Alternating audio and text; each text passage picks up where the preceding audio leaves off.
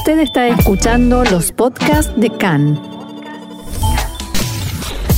CAN, Radio Nacional de Israel. Seguimos aquí en CAN, Radio Reca en español, Radio Nacional de Israel. Hablábamos hace un rato, en realidad mencionábamos en forma bastante indirecta el debate presidencial de esta madrugada, horario de Israel, que tuvo lugar en Estados Unidos, este primer enfrentamiento entre Trump y Biden. Y para hablar del tema, para ayudarnos a comprender mejor qué pasó, cómo fue, quién ganó, quién perdió, tenemos la ayuda de un experto en la materia, el periodista Diego Mins. Hola Diego, shalom y bienvenido una vez más acá en Español. Shalom Roxana, ¿cómo estás? Muy bien, entonces en primer lugar me gustaría pedirte que nos hagas una síntesis de ese debate para el cual te has levantado de madrugada eh, y has puesto todos tus sentidos a pesar de la diferencia horaria. Contanos qué pasó. Bueno, la verdad es que el consenso general y la idea que, que tenía uno al terminar el debate es que fue algo caótico, malo, irrespetuoso, eh, distinto a todo lo visto hasta ahora eh, en debates presidenciales. Eh, horas después de, de, terminar el debate, incluso desde la campaña republicana reconocieron que parte de la estrategia para el, debate era embarrar la cancha y eso fue exactamente lo que Trump se dedicó a hacer durante casi toda esa hora y media. pero así como el presidente no sorprendió demasiado con sus introducciones y desvaríos, digamos, a pesar de que no, no es estar a la altura, eso no era algo que no esperábamos, Biden tampoco estuvo a la altura. Eh, si bien no perdió la compostura, fue muy poco firme en sus respuestas, estuvo algo dubitativo, se dejó pisar por Trump a veces estratégicamente y a veces eh, debería haberse debería haber, respondido eso. Claro. Sí, y fue muy inconsistente con los datos duros y con los hechos. Eh, mm. Digamos, los fact-checkers, viste, esta profesión nueva de la gente que sale corriendo cada vez que hay un número o una información a, chequearlo, no le dio bien, pero... Mm de todas maneras, si tenemos que elegir a uno de los dos como quien salió mejor parado, probablemente sea Biden, de todas maneras, por el hecho de haber mentido un poco menos y de haber evitado los golpes bajos. También las encuestas, las primeras encuestas dieron eh, que ganó Biden. Sí, sí, sí, las primeras encuestas que yo me, permito dudar un poco de ellas porque son mm. muy inmediatas y hay que ver... Eh, eh, no se sabe bien nunca los, tecnicismos de esas encuestas, pero le dieron un poco mejor a Biden. Pero digamos, entre los analistas el consenso es fue un debate malo para todos. Ok, entonces el resultado es quién fue menos malo de los dos. Eh, correcto, correcto. Si querés te, te invito a hacer un recorrido por los distintos temas que tocaron. Fue estuvo dividido en unos seis segmentos. Sí, me encantaría. Eh, el primero que tocaron, bueno, fue toda una decisión del moderador Chris de quien ahora vamos a hacer un comentario. El primer debate fue algo bastante coyuntural, algo que está pasando ahora sobre la Corte Suprema y la elección de un nuevo miembro tras la muerte de Ruth Bader Ginsburg hace unos 10 días atrás.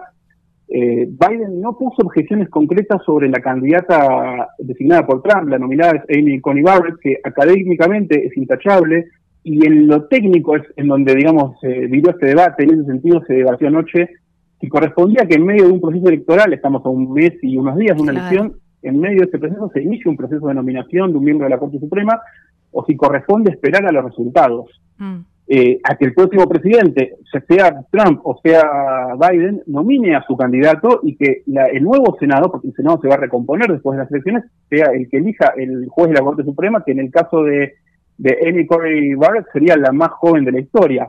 Claro, y en este caso estaría reemplazando, claro, estaría reemplazando a Ginsburg, que era una jueza liberal, progresista, tal vez la más de la historia de la Corte Suprema, por una candidata muy, muy conservadora, por lo cual alertó Biden la posibilidad de que pierdan el seguro médico unas 20 millones de personas y que se derogue el fallo famoso Roe versus Wade, que anularía el, el, aborto legal a nivel federal. El siguiente segmento, hasta acá, digamos, fue bastante técnico y correcto. Ya en el siguiente segmento, que es cuando hablaron de salud y de COVID, es donde se empieza a, a manchar un poco el debate, con Trump interrumpiendo un poco más, acusándolo de socialista a, Biden y Biden por fin reaccionando, aunque de manera más o menos medida. Te invito a escuchar la primera parte de ese segmento. ¿Cómo no? Anyone who qualifies for Medicare would excuse me, Medicaid would automatically be enrolled. Aquí lo que empieza diciendo Biden es que cualquier persona que está calificada para Medicaid y en un momento hace un pequeño café con Medicare, que es otro sistema de salud, cualquier persona que pueda optar por Medicaid va a poder estar eh, enlistada en el sistema público que él está proponiendo y que la mayoría de los norteamericanos no van a estar en este sistema público que él propone pero de todas maneras Trump le dice, vos estás de acuerdo con Bernie Sanders, con el manifiesto de la izquierda.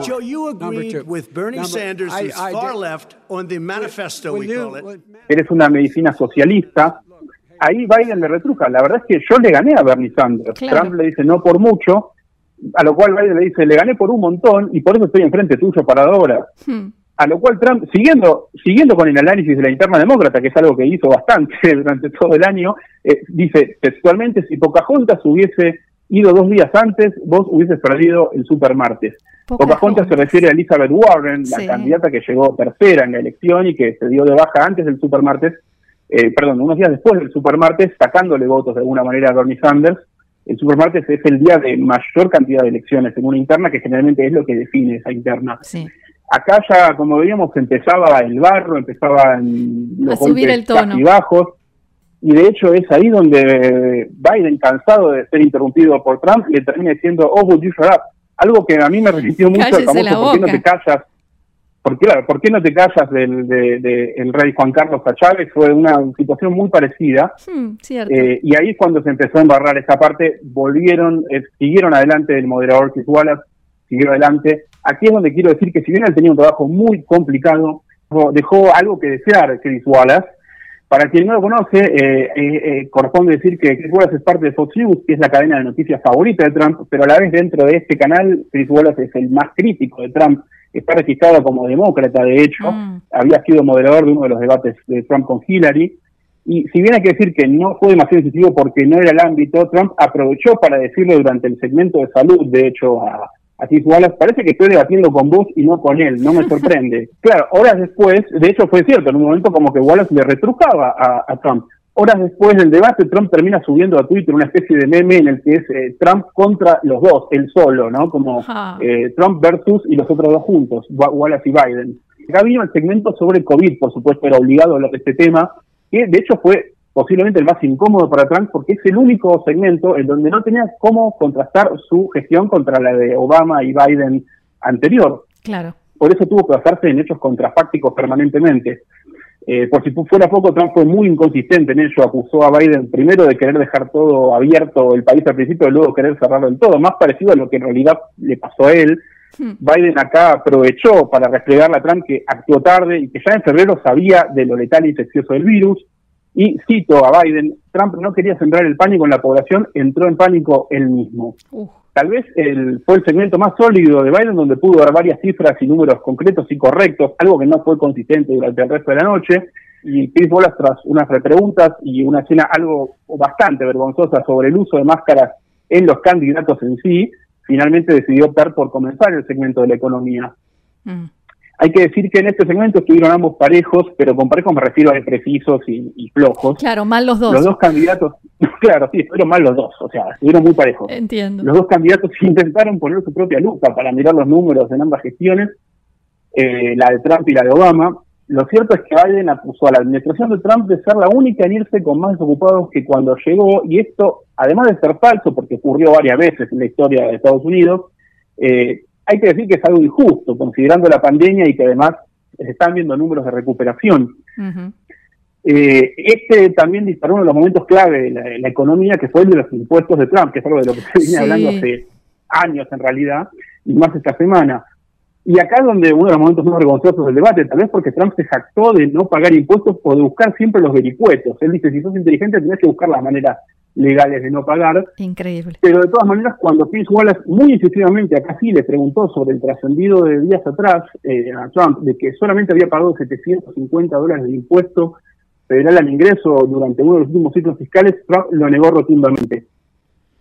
Posteriormente, acá vino tal vez el momento culmine de la noche, el de los problemas raciales y la ley y el orden, si bien, de algún modo, ambos candidatos esquivaron las declaraciones grandilocuentes, Biden fue el primero en reconocer problemas sistémicos en la política, en la educación y la, en el sistema de salud.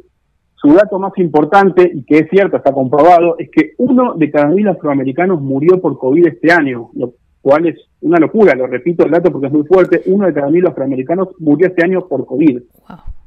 Muy fuerte. A su vez, Trump quiso correrlo a Biden con que no puede siquiera mencionar las palabras ley y orden porque pierde a su base de izquierda radical, lo cual Biden respondió que está de acuerdo con los sectores de izquierda del Partido Demócrata en que hace falta reimaginar la policía, digamos, trató de trató de no darle la razón a Trump a pesar de que en cierto modo quería, ¿no? No quería terminar de desmentirlo. Y todo esto fue el preludio para el momento culmine de la noche, que fue cuando tanto Biden como el moderador Wallace le invitaron a Trump a repudiar la violencia por parte de los movimientos supremacistas blancos. Y te invito a escuchar ese momento. Sí, cómo no. Are you willing tonight to condemn white supremacists and militia groups and to say that they need to stand down and not el moderador Chris Wallace le pregunta, ¿estás dispuesto, Trump, a, a condenar esta noche a los movimientos supremacistas blancos y a las milicias y decir que tienen que retirarse y que no tienen que agregar violencia en algunas de las ciudades como vimos en Kenosha y en Portland.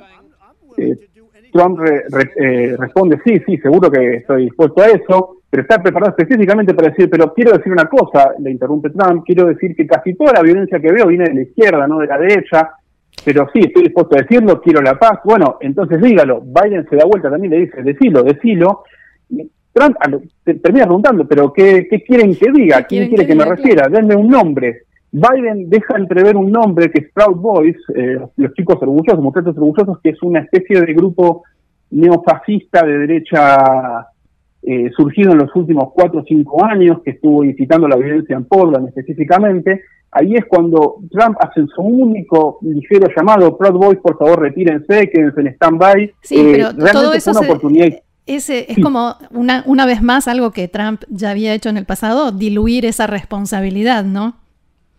Exactamente, digamos, siempre es eh, una especie de teoría de los dos demonios, teoría de eh, la violencia viene de ambos lados, no, la culpa no viene de un solo lado, los supremacistas blancos no son los únicos. Eh, cuando la verdad es que el consenso general de Norteamérica es que no es así, salvo, digamos, por la base dura del electorado de ultraderecha de Trump.